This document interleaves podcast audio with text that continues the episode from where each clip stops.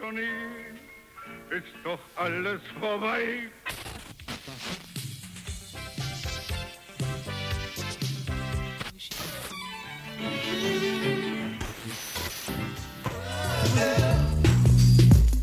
Make everything alright. Ist mild. Meinen milden Verdauungshelfer. Hm. Qualität ist das beste Rezept.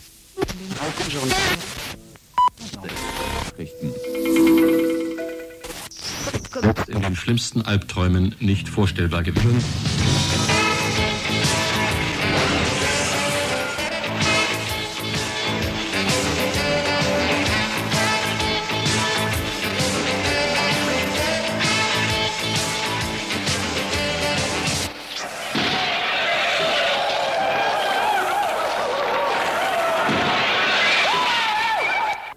Oh, die Verwirrung ist groß. Hier ist Radio Dreieckland, der südbadische Rundfunk auf 102,3 MHz aus Freiburg mit dem Montagesinfo von heute Montag, dem, mal über den Daumen gepeilt, 18. November 91.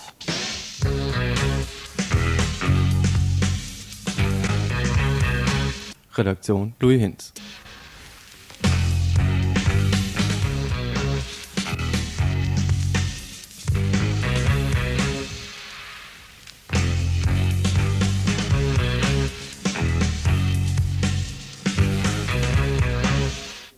Ja, und was hört ihr heute im Montagesinfo? Die Hektik legt sich leicht, ganz leicht und langsam. Heute gibt es genau, na sagen wir mal, zweieinhalb bis drei Beiträge. Die Beiträge sind je in der Dauer von na, etwa 15 Minuten. Der letzte hängt ab von eurer Beteiligung. Beteiligen könnt ihr euch sowieso immer per Telefon hier ins Studio 1 hineingetelefoniert unter der 31028 in Freiburg. Und die Telefonnummer der Inforedaktion für aktuelle Nachrichten und Informationen tagsüber die 32 32 4. Und falls ihr noch nicht Mitglied im Freundeskreis Radio Dreigland seid, das müsst ihr werden, wenn ihr es noch nicht seid, dann ruft am besten die 30 40 7 an.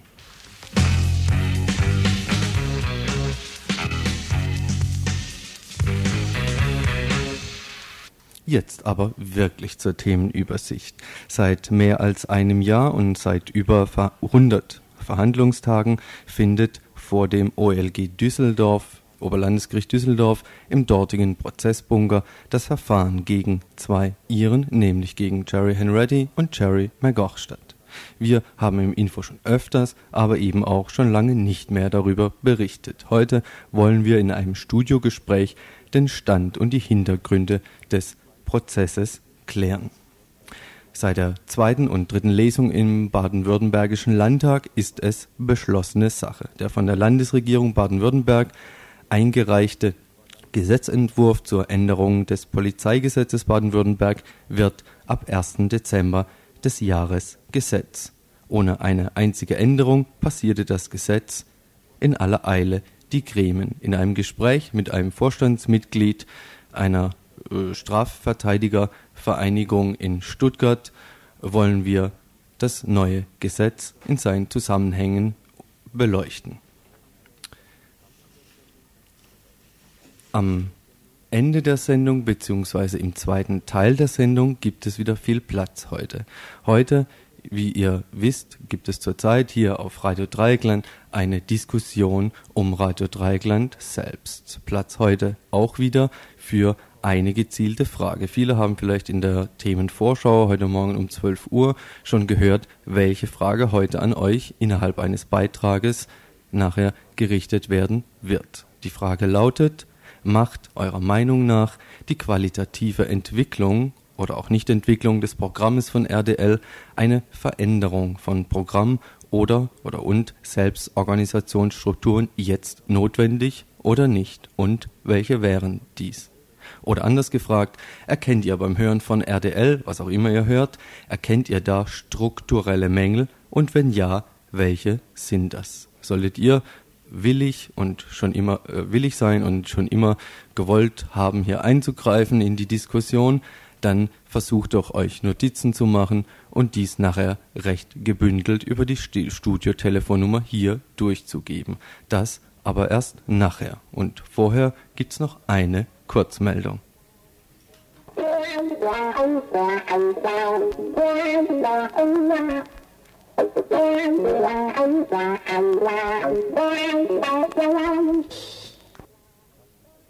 Ihr hört das Tagesinfo vom 18. November 1991. Taz entlässt sämtliche Mitarbeiter und Mitarbeiterinnen. Eine griffige Schlagzeile, Schlagzeile, die allerdings zumindest formal vollkommen richtig ist. Auf Ende des Jahres hat der Vorstand der alternativen Berliner Tageszeitung sämtlichen Mitarbeitern und Mitarbeiterinnen gekündigt. Begründung, ein personeller Neuanfang soll erreicht werden. Und jede Mitarbeiterin und jeder Mitarbeiter wird sich entscheiden müssen, ob sie sich für diesen Neuanfang der Taz engagieren und mitarbeiten will. Diese Zäsur bei der Taz scheint nötig.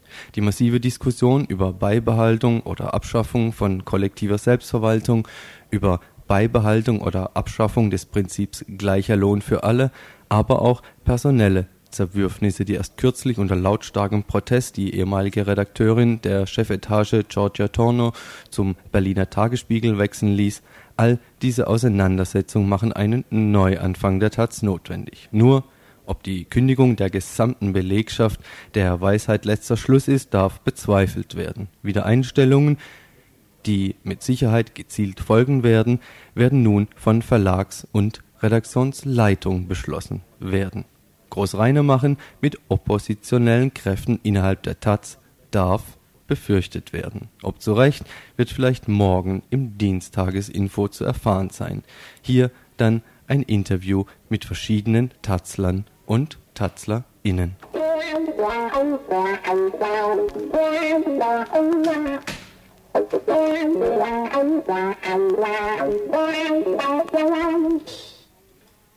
Seit mehr als einem Jahr und seit über 100 Verhandlungstagen findet vor dem extra hierfür eingerichteten sechsten Strafsenat des OLG Düsseldorf im dortigen Prozessbunker das Verfahren gegen zwei Iren, nämlich Jerry Henretti und Jerry McGoch statt. Schon während der zwei Jahre vorher saßen diese in U-Haft.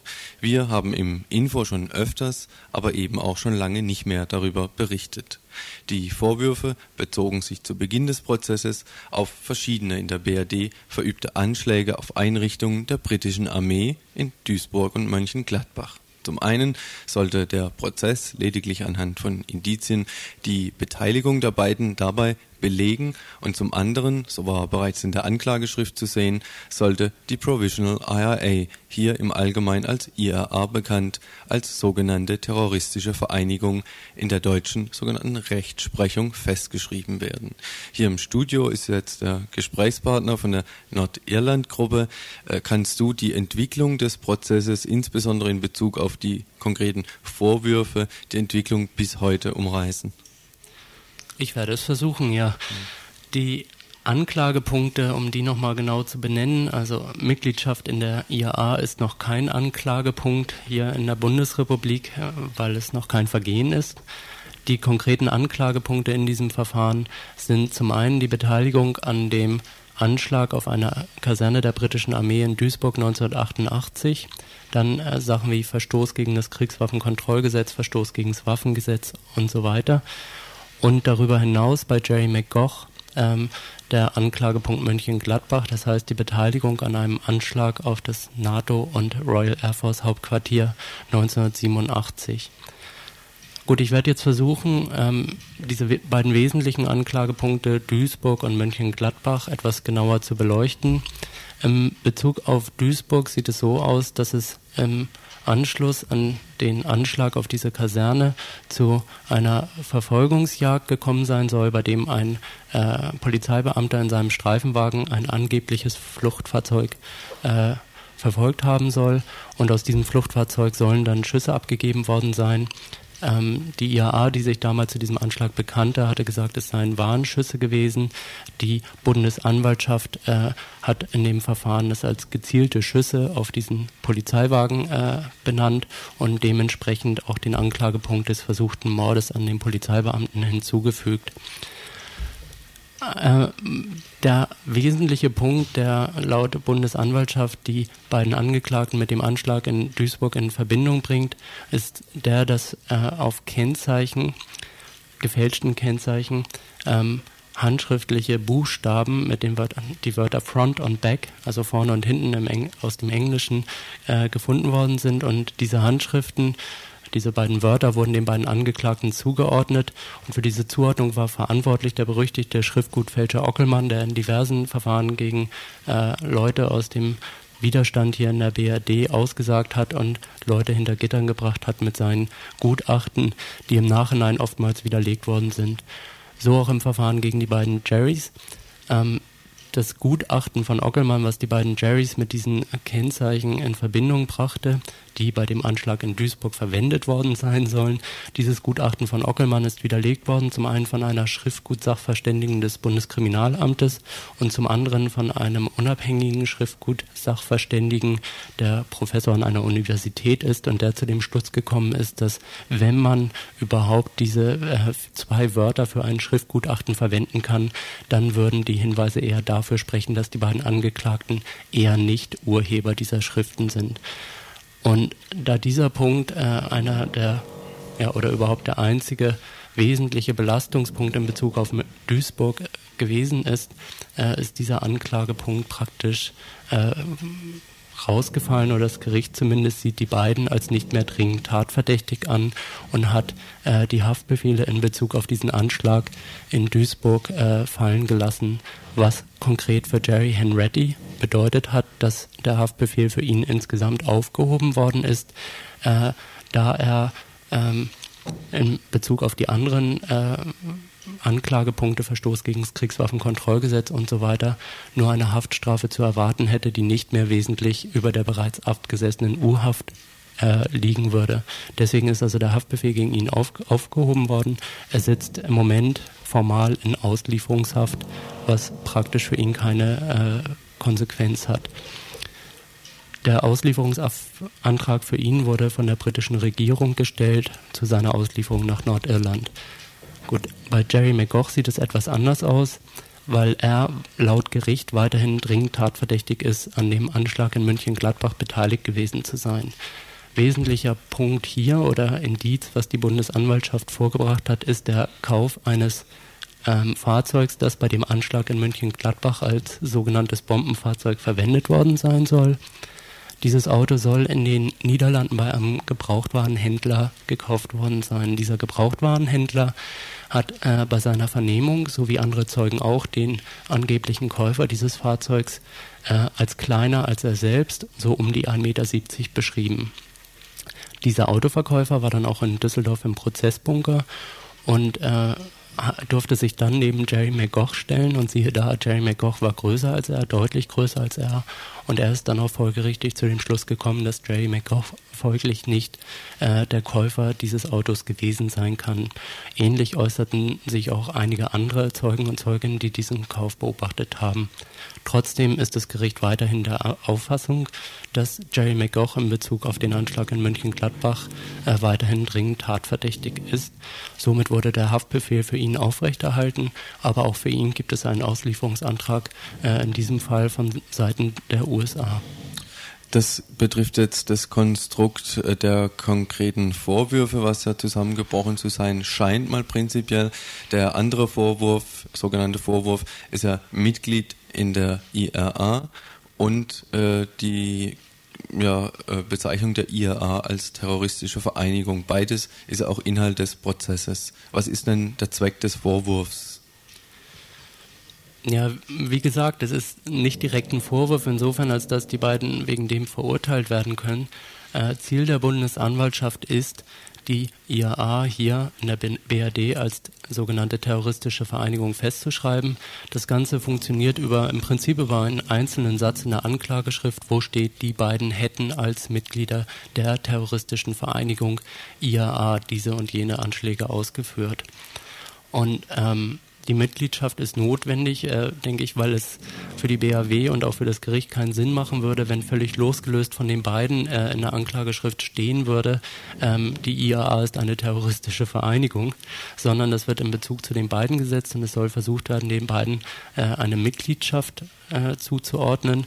Dafür werden äh, Polizeibeamte aus Nordirland eingeflogen, die das belegen sollen. Es werden Polizeibeamte aus den Niederlanden und Belgien und natürlich auch äh, bundesdeutsche Beamte des Bundeskriminalamtes in den Prozess äh, geladen, um eine Mitgliedschaft der beiden äh, quasi zu beweisen, was ihnen in meinen Augen nie gelungen ist, zu keinem Zeitpunkt des Verfahrens gelungen ist, aber das ist ähm, die Absicht der BRD.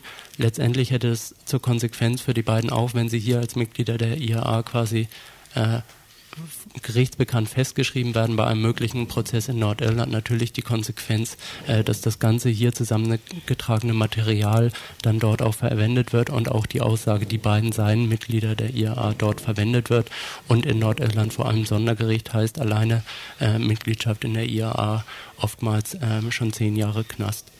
Soweit vielleicht zum Interesse der BAW in dem Verfahren. Äh, wie schätzt du die Rolle des Senats ein? Hältst du den Senat für eine unabhängige Instanz?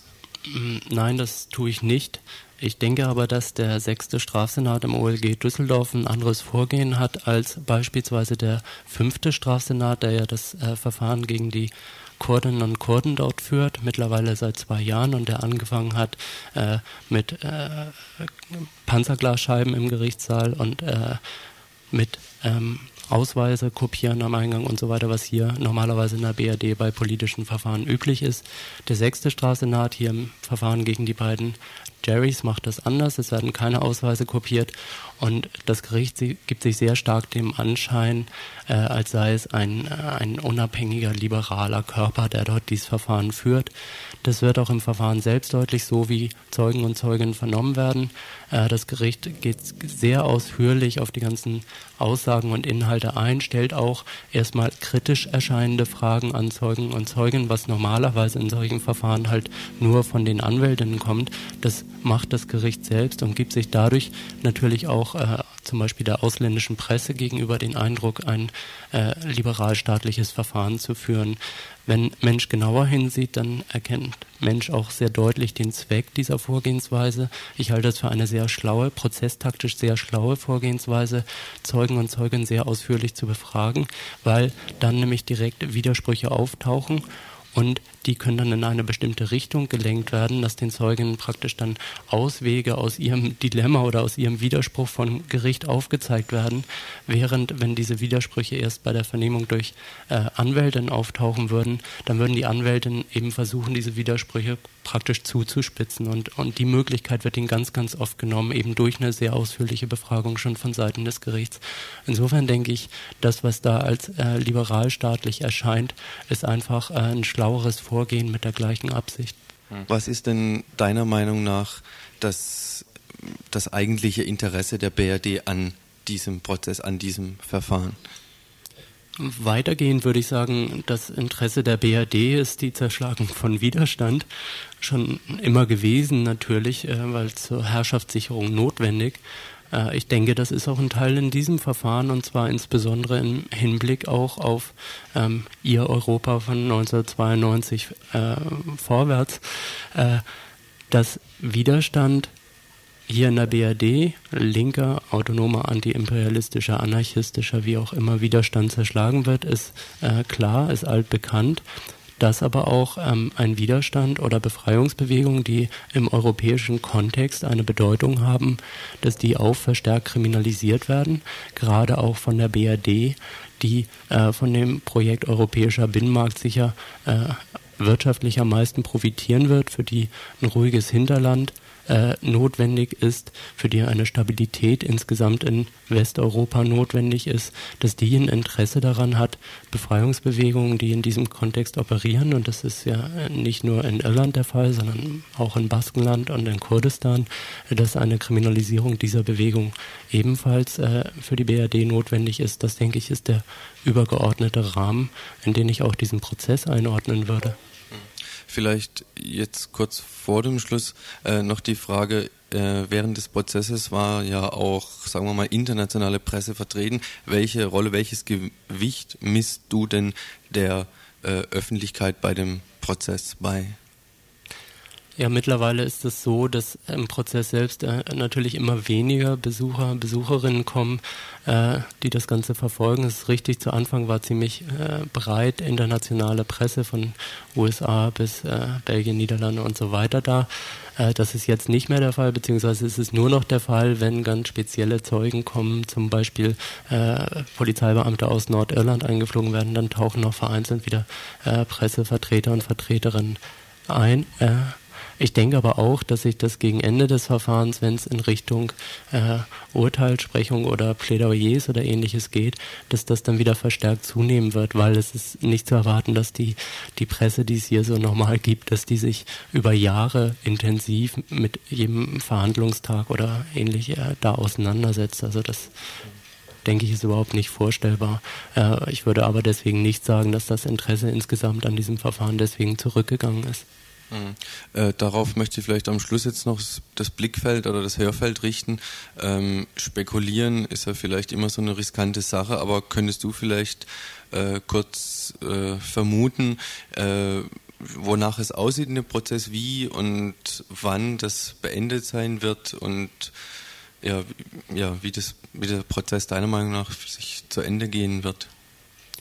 Bisher sind zum großen Teil Zeuginnen und Zeugen der BAW gehört worden, der Bundesanwaltschaft. Das wird noch eine Weile weitergehen. Dann werden noch Zeugen und Zeuginnen der Verteidigung kommen.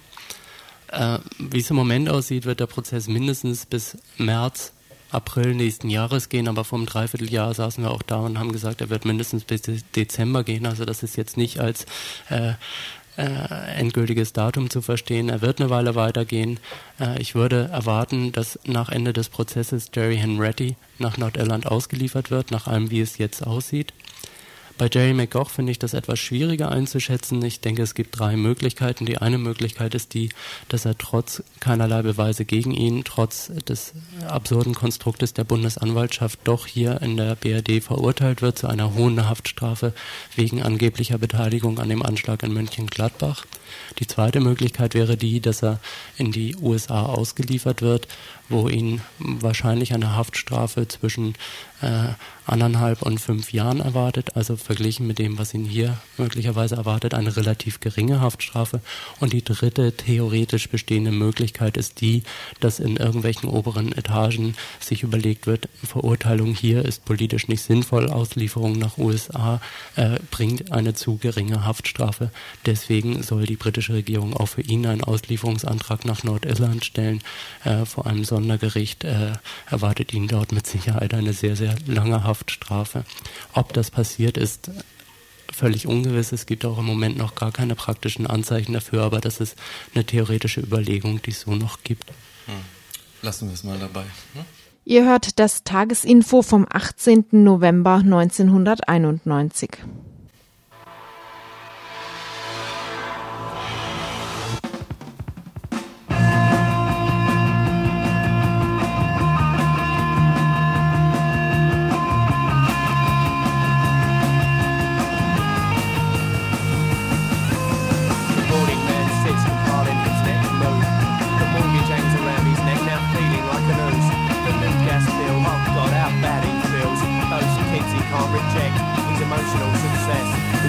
set opinion of the way the world sits in his hands just cannot seem to reason, so you'll never understand.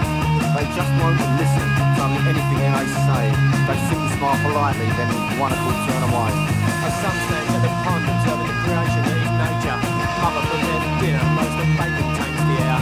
Dog sits as master barks, then leaps into the car. He waits and smiles emotionally, the assurance they'll go far. The stakes rise as his owner unfolds plans taped to fake each other, money exchanges hands. Animal love now snarling, hatred, muzzle unlocked, hair raised. He smirks from beyond the wooden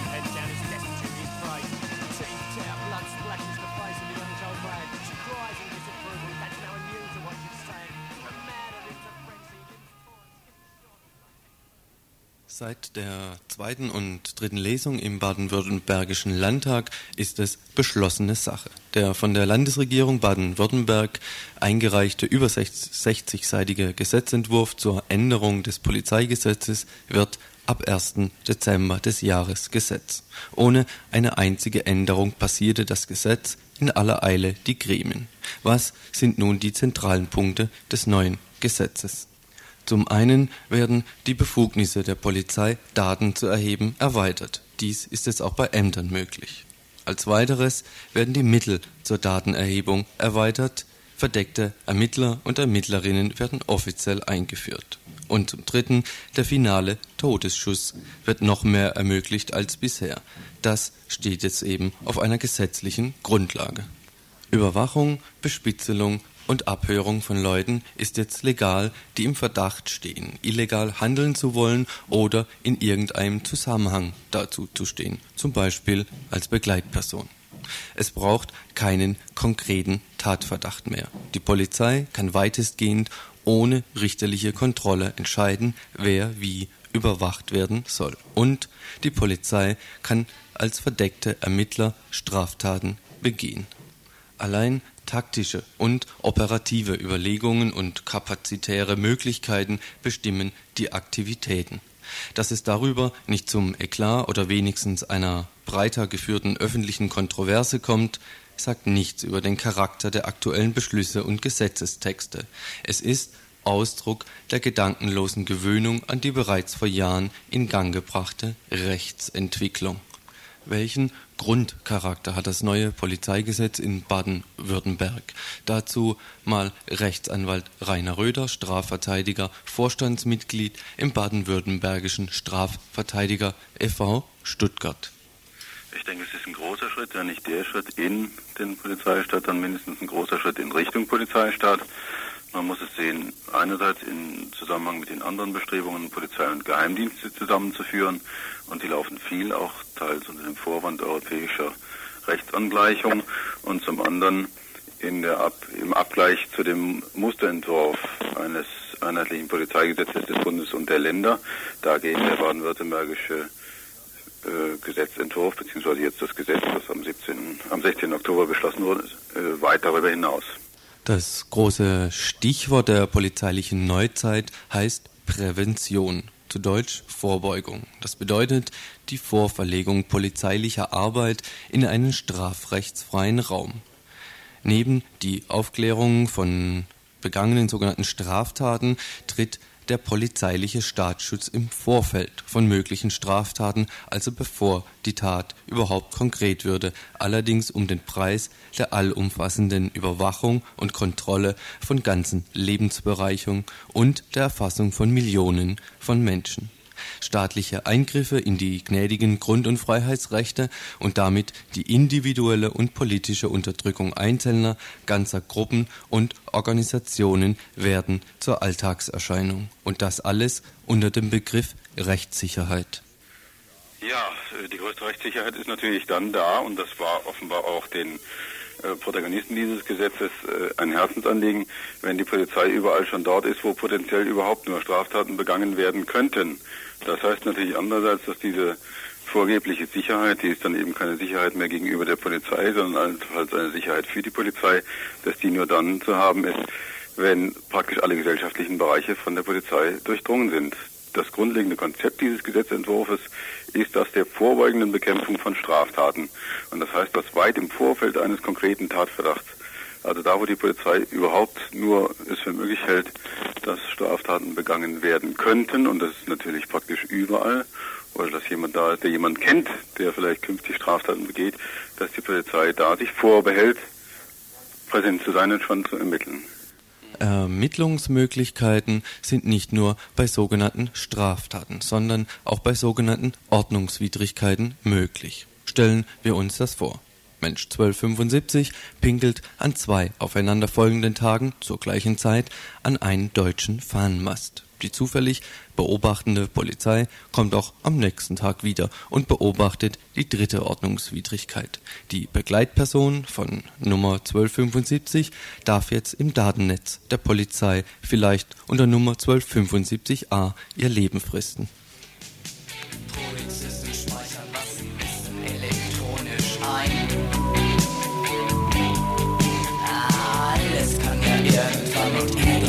Mal wichtig sein.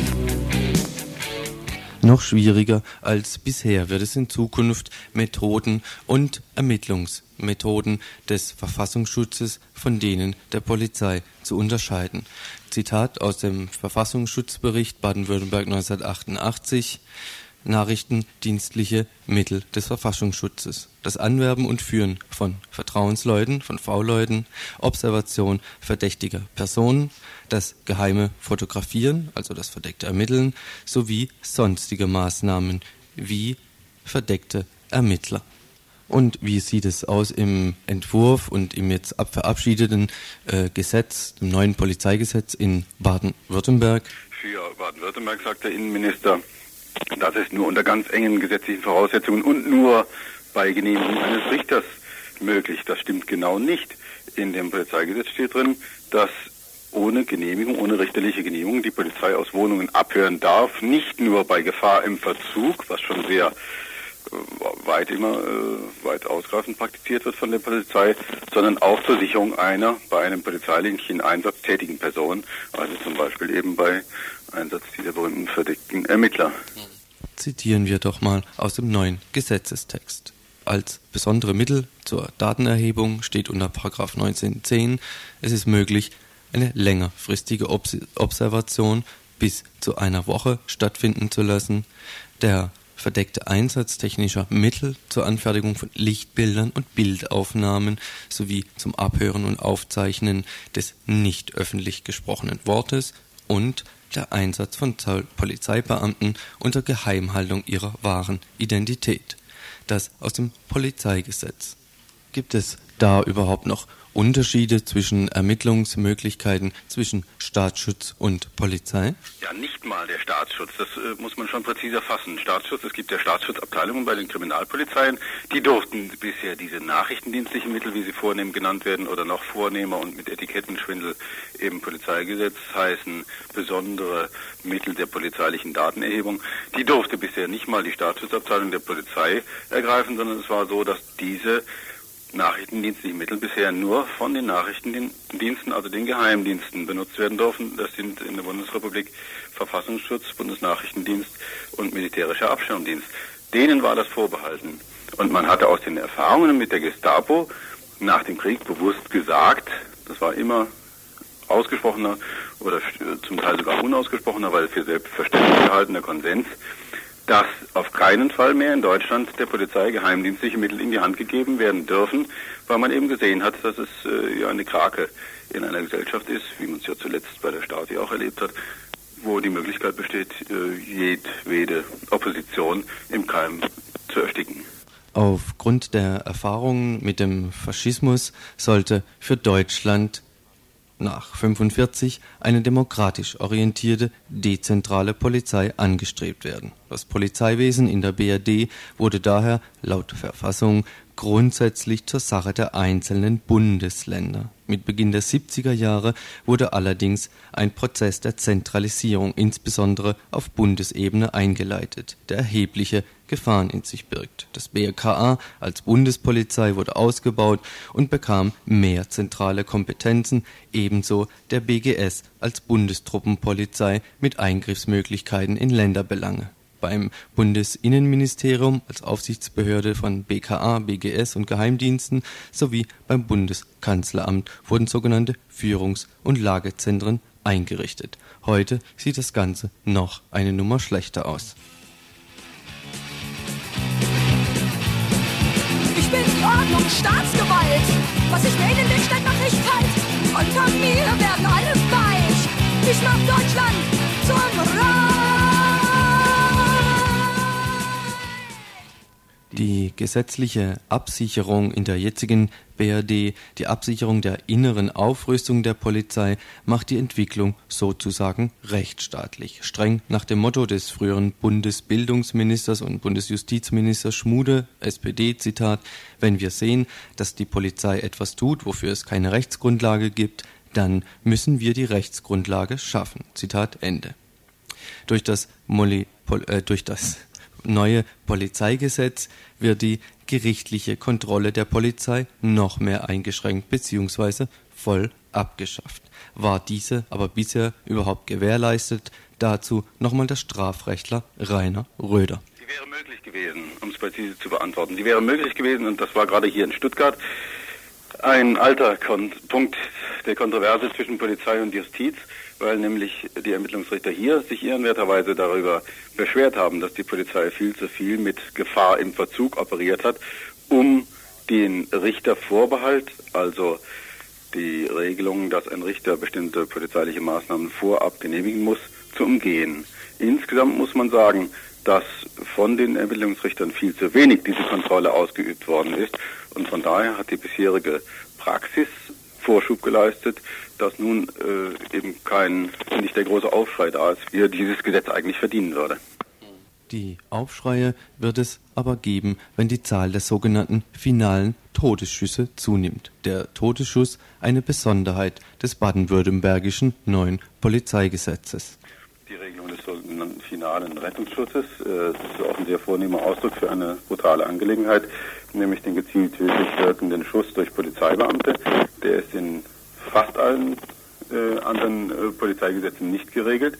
Insofern geht er weiter und er geht weiter, was die Einsatzvorbehalte bei diesen besonderen nachrichtendienstlichen Mitteln angeht, äh, nämlich insbesondere die Frage, ob äh, Gefahr im Verzug oder gar schon äh, die Sicherung eines V-Mannes ausreicht als Begründung, die besonderen nachrichtendienstlichen Mittel, ich nehme sie mal Geheimdienstmethoden, anzuwenden.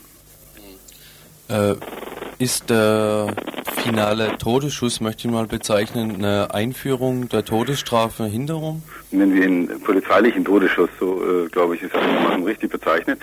Ob das Straftaten verhindern kann, das äh, wird keiner im Ernst behaupten, sondern der soll ja dann angewandt werden, wenn Gefahr für äh, Außenstehende nicht anders abgewandt werden kann. Es ist im Grunde nichts anderes als das, was bisher die Polizei auch machen konnte. Rechtlich stand ihr dafür die Konstruktion von Notwehr oder Nothilfe zur Verfügung. Allerdings mit einem gewissen Risiko, dass ein Polizeibeamter sich mal einem Ermittlungsverfahren wegen fahrlässiger oder vorsätzlicher Tötung ausgesetzt sehen konnte und dann begründen musste, warum er in der Situation nicht anders handeln konnte. Und der Meinung bin ich, das habe ich auch damals vor dem Landtag ausgeführt, dass jemand, der sich in solch einer Situation zum Richter über Leben und Tod ausspielt, dass der auch in der Lage sein muss, vor einem Richter begründen zu können, warum es für ihn keine andere Handlungsweise gab in dem Moment.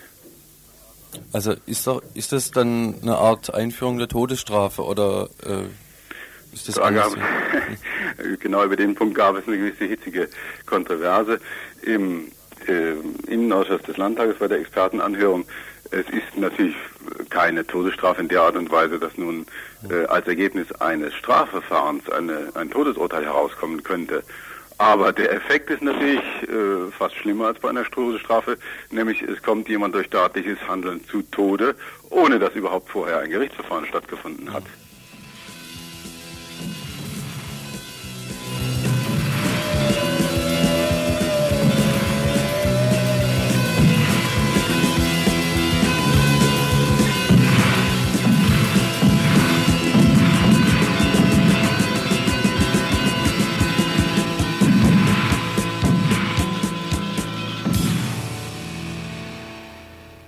Also mehrfach im Laufe dieses Gesetzgebungsverfahrens bemängelt worden, dass die Bedeutung dieses Gesetzes und die scharfen einschneidenden Wirkungen in keinerlei Relation stehen zu dem öffentlichen Desinteresse, was dieses äh, Gesetz gefunden hat.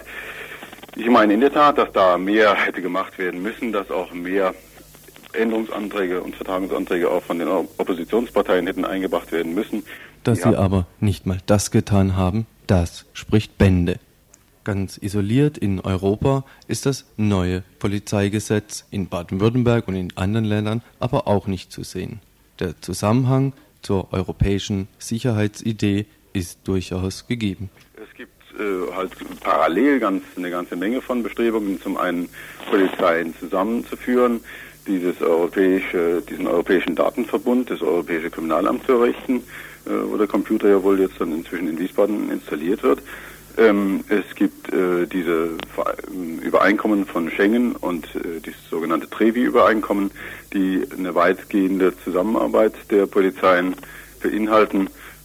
Man kann so viel jedenfalls sagen, dass das, was das baden-württembergische Polizeigesetz der Polizei hier im Lande alles erlaubt, dass das natürlich äh, eine gute Voraussetzung dafür ist, fast äh, grenzenlose Kompetenten, Kompetenzen der Polizei auch auf europäischer Ebene zuzuschustern. Also da wird sicherlich dann das Landespolizeigesetz keine Schranke mehr dafür sein, dass insoweit da sehr weitgehende Übereinkommen getroffen werden können, weil es eben eine ganz weitgehende Ermächtigung an die Polizei darstellt.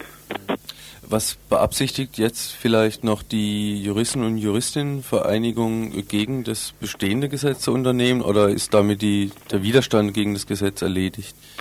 Wir haben im Gesetzgebungsverfahren einiges getan, indem wir ausnahmsweise auch mal in dem offiziellen Anhörungsverfahren beteiligt waren, was vor dem Innen- und Ständigen Ausschuss des Landtags stattgefunden hat. Wir haben eine Veranstaltung gemacht, äh, äh, vor, unmittelbar vor Verabschiedung des Gesetzes, wo wir nochmal zum Protest aufgerufen haben.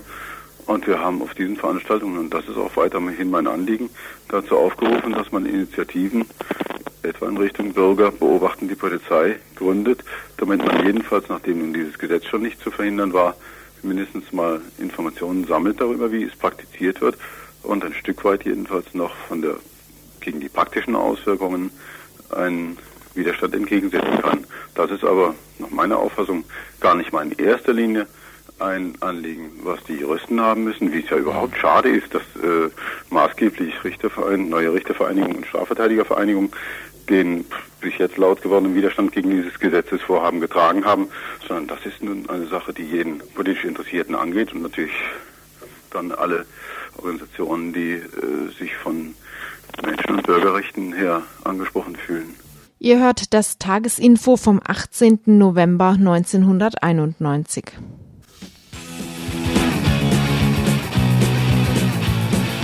Ich bin die Ordnung, Staatsgewalt. Was ich wählen will, stellt nach ich kalt.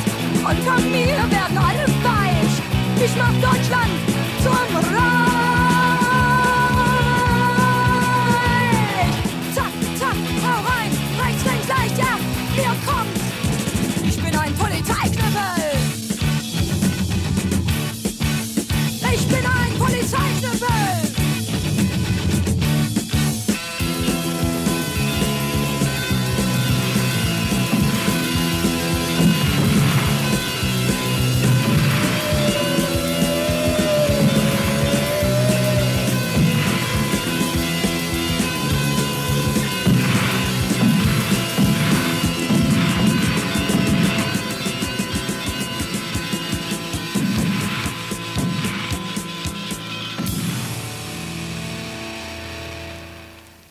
Ja, soweit mal der erste Beitrag zum zukünftigen Arbeitsbereich unserer regelmäßigsten Zuhörer. Er, der Beitrag, ist geeignet, Gesetz, Gesetzgebung und Rahmen zu denunzieren.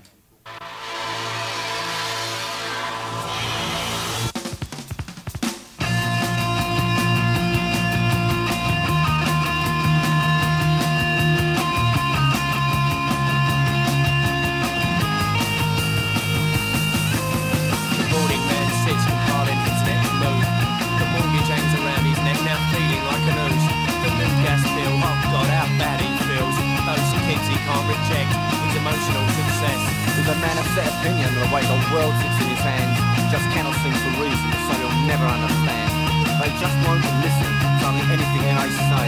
They simply smile politely, then in one accord turn away. A sunset at the pond observing the creation that is nature. Mother prepares dinner, most of bacon taints the air. Dog sits as master bath, then leaps into the car. He waits and smiles emotionally, the assurance they'll go far. The stakes rise as each owner unfolds plans. Men take to bait each other, money exchanges hands. Animal love now snarling hatred, muzzle unlocked hair raised. He smirks from beyond the wooden head down his prey. Teeth tear, blood splashes the face of the young child man. She cries in disapproval, that's now anew to what she's saying. From madder into frenzy, limbs torn, skinny short, like sex perverts at a peep. This is the ultimate and.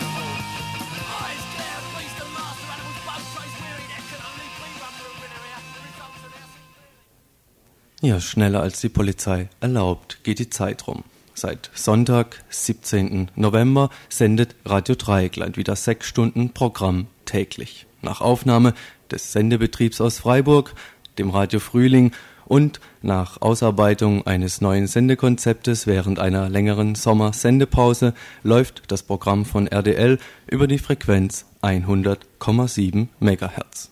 1991? Nein. Das war 1985, vor genau sechs Jahren, als die Probleme von RDL noch ganz andere waren. Damals galt es, sich einerseits nicht die praktische Sendemöglichkeit von keiner Repressionsagentur klauen zu lassen und andererseits galt es, sich auf politischer Ebene eine Sendelizenz zu erkämpfen. Beides besitzen wir heute noch. Die Probleme sind heute andere, aber weder dieses noch letztes Jahr gab es eine entsprechende Pause, eine allgemeine Reflexionsphase. Die Frage dabei wäre, bestand oder besteht keine Notwendigkeit hierfür oder besteht eine solche. Aber was verhindert ein Zustandekommen und wie ließe sich dies organisieren? Doch gehen wir noch ein bisschen näher ran. RDL ist ja nicht irgendein Dudelfunk. RDL ist noch ein sogenanntes basisdemokratisches Projekt, was logischerweise einen Betrieb schwieriger macht. Wichtigstes Organ hierbei ist die mitwöchentliche Gesamtredakteurinnenkonferenz. Dieses Gremium aber arbeitet nach allgemeiner Übereinstimmung nicht zufriedenstellend. Und wieder die Frage, was verhindert ein Funktionieren dieses Gremiums? Das bisher angesprochene betrifft die Diskussion um die Selbstorganisationsstruktur dieses bundesweit einzig wirklich frei sein könnenden Radios. Für euch als HörerInnen ist der Zustand des Projekts vorwiegend oder nur über das zu hörende Programm erfassbar. Beides Programm und Organisation hängen eng miteinander zusammen und sind, soweit der RDL-interne Konsens, auch Bestandteil der zurzeit sich hier am Anfang befindenden Diskussion. Der Stand der Diskussion ist folgender. Bisher wurden verschiedene Kritiken in beiden Bereichen gesammelt und es wird zurzeit versucht zu klären, mit welchen Inhalten, wie und mit welcher Geschwindigkeit der Diskussionsprozess fortgeführt werden kann und soll. Bei den Inhalten ist noch nicht klar, ob es Bereiche gibt, die in die Diskussion nicht mit einbezogen werden sollen und die Gründe hierfür. Und es ist da auch noch nicht klar, wie tief dieser Teil angegangen werden soll und was bedeutet eigentlich Tiefe. Das Wie der Diskussion ist noch unklarer. Welche Themenbereiche sollen oder müssen gar auf Gesamtredakteurinnenkonferenzen behandelt werden und welche Bereiche sind besser in sogenannten Arbeitsgruppen aufgehoben und wie sollten diese besetzt sein.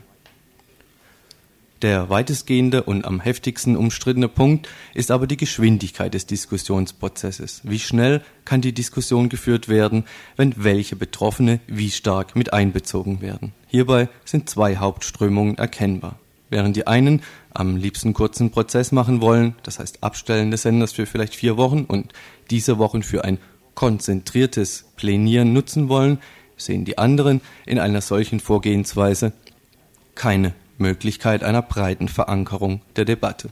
Hierbei bestünde nicht genügend Raum und Ruhe, um die notwendige Tiefe und Genauigkeit der Diskussion zu gewährleisten. Sie fordern vielmehr einen verstärkt ablaufenden Diskussionsprozess, keine verfrühte Auslagerung von Bereichen in sogenannte Arbeitsgruppen und eine gründliche, ebenfalls breit getragene Vorbereitung.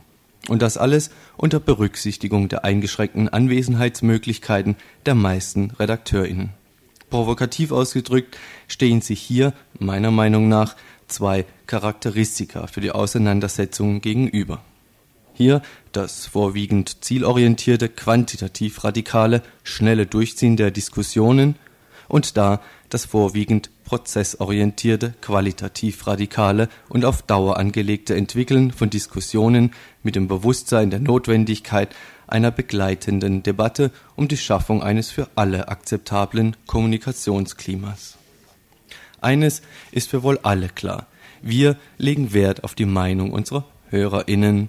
Zum einen ist deshalb für den 11. Dezember des Jahres eine HörerInnenversammlung anberaumt, für welche die sogenannten Tagesordnungspunkte aber auch noch nicht annähernd diskutiert sind.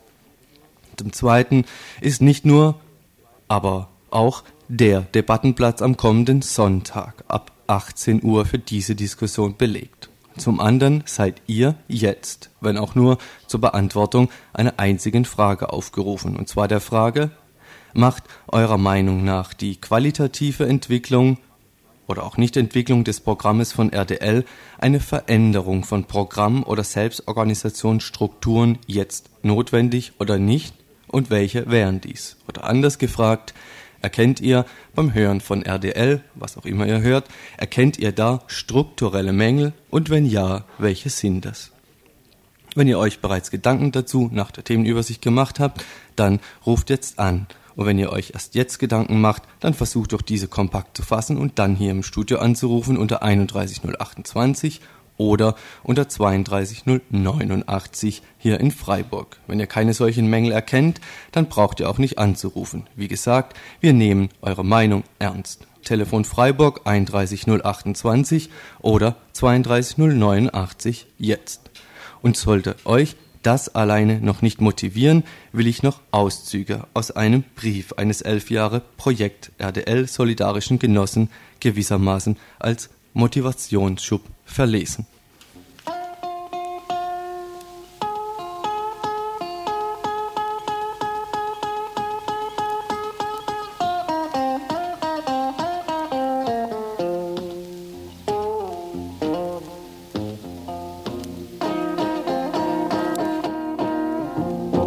Hello,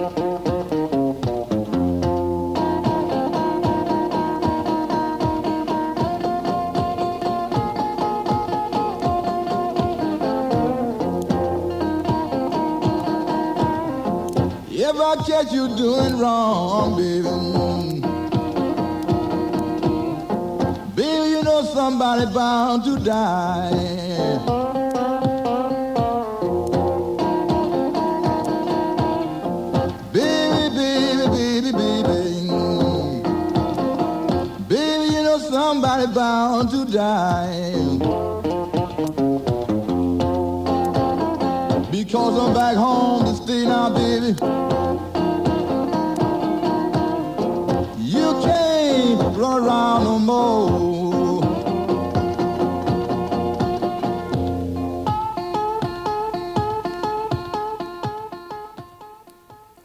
Ihr hört das Tagesinfo vom 18. November 1991. Ja, wir haben jetzt einen Anrufer am Telefon. Du bist drauf. Ja, ich habe mal eine Frage. Äh, äh, jetzt weiß ich gerade nicht genau, wie ich anfangen.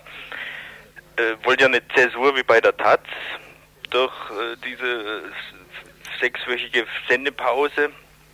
Oder, äh, ja, wie soll ich sagen, äh, naja, diskutiert ihr überhaupt tatsächlich? Also ich habe den Eindruck, dass überhaupt gar nicht diskutiert wird, weil gestern bei diesem Debattenplatz hätte doch schon diskutiert werden sollen und da war kein Menschle da.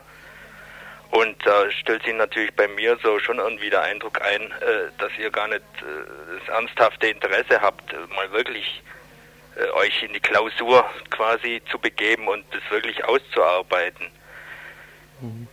Also ich denke, sechs Wochen Urlaub machen keinen neuen Sender. Ich denke mal eher, dass der Wiedereinstieg sogar danach vielleicht sogar schwerer wird für viele oder viele sogar abgesprungen sind. Zum anderen denke ich, die Macherinnen sollen vielleicht einmal zugeben, dass sie kurreif sind, verschlissen und äh, einfach auch ausgepowert, was bei der Arbeit, die ihr leistet, ja auch ganz normal ist und, und das weniger auf, auf jetzt plötzlich auf eine Strukturdebatte schieben.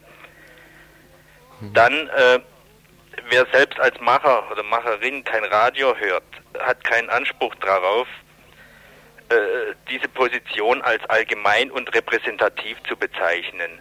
Also es gibt genügend Leute, die wirklich äh, Radio Dreieckland hören und auch im Großen und Ganzen, also mit Nuancen, äh, also mit den meisten Sachen an sich auch zufrieden sind.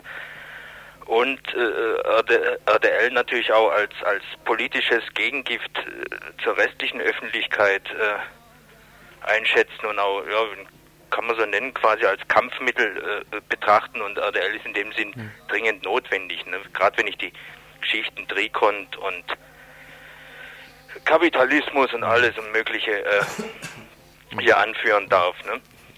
Mhm. Zum anderen, ich weiß nicht, ob ihr über eine weitere Professionalisierung diskutiert, aber äh, ich weiß nicht, also ein alternatives SWF 3, äh,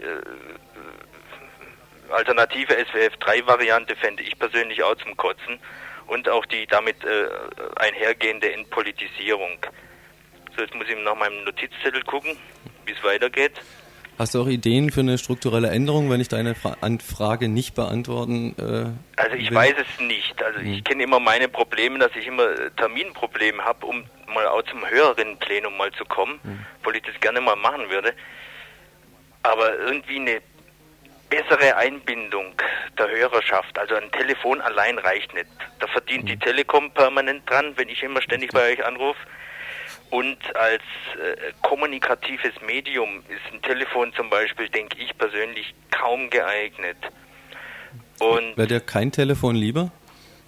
Ohne Telefon wäre es natürlich schlechter, aber mhm. die, die Mitwirkungsstrukturen für Hörerinnen und Hörer müssten irgendwie, ja, ich weiß, ich habe jetzt zwar kein Rezept in der Tasche, mhm. aber sie müssen doch irgendwie besser gestaltet werden. Mhm. Und vor allem, was notwendig wäre, mehr Tran Transparenz.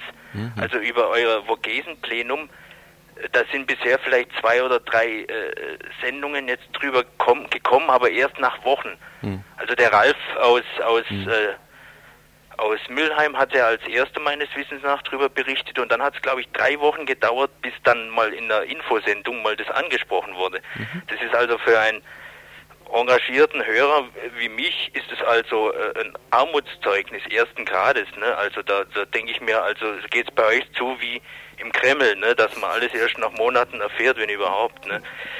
Also früher, also klassisch zu Brezhnev-Zeiten. Mhm. Gut. Und dann ja? äh, habe ich noch einen Kritikpunkt. Ihr habt ja vor ja. zwei Jahren so eine Umfrage gemacht. Und da habe ich den Eindruck, dass die bis heute noch nicht ausgewertet wurde. Oder zumindest nur sehr schlampig. Also ich hatte damals zum Beispiel auch einen Fragebogen ausgefüllt und sogar noch einen Annex von zehn Seiten Schreibmaschinen äh, mit, mit Vor, äh, Vorschlägen, wie man äh, die Radioarbeit verbessern könnte und also äh, das ging irgendwo unter. Ich habe dann mal jemand von euch gefragt, ob ihr das überhaupt mal gelesen habt, sowas. Und das war, äh, ja, das wusste niemand, dass ich da jemals was abgegeben habe. Ne? Und also solche Geschichten, äh, also die Transparenz bei RDL, die muss einfach größer werden ne? oder mhm. besser werden, ne? dass jeder, naja, gut, mhm. also aktive Hörerin Gut. Äh, äh, auch wirklich mitkriegen, was bei euch so diskutiert wird ne, und wie der Stand ist. Gut, darf ich dir schon mal danken? Ja. Bitte. Tschüss. Tschüss.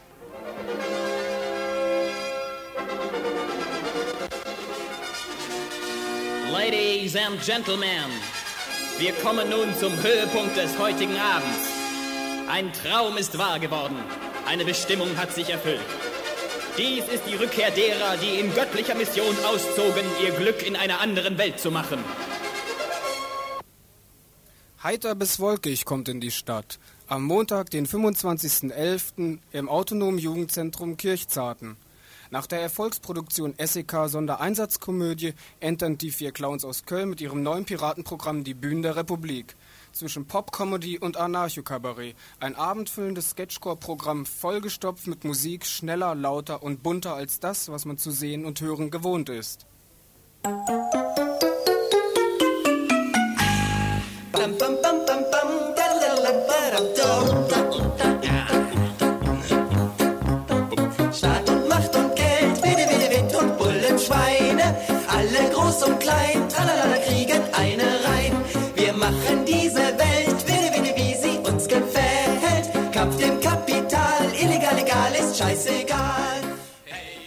Unter dem Motto Lacht kaputt, was euch kaputt macht, haben die vier aus Köln ihren eigenen Stil weiterentwickelt. Die politische Comedy Show.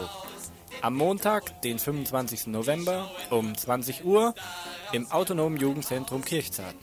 Und den Pit, der jeder Bullensau mal kräftig in die Fresse tritt. Hey, rote Zora, Molly hier, Molly da, Molly obsassa. Hey.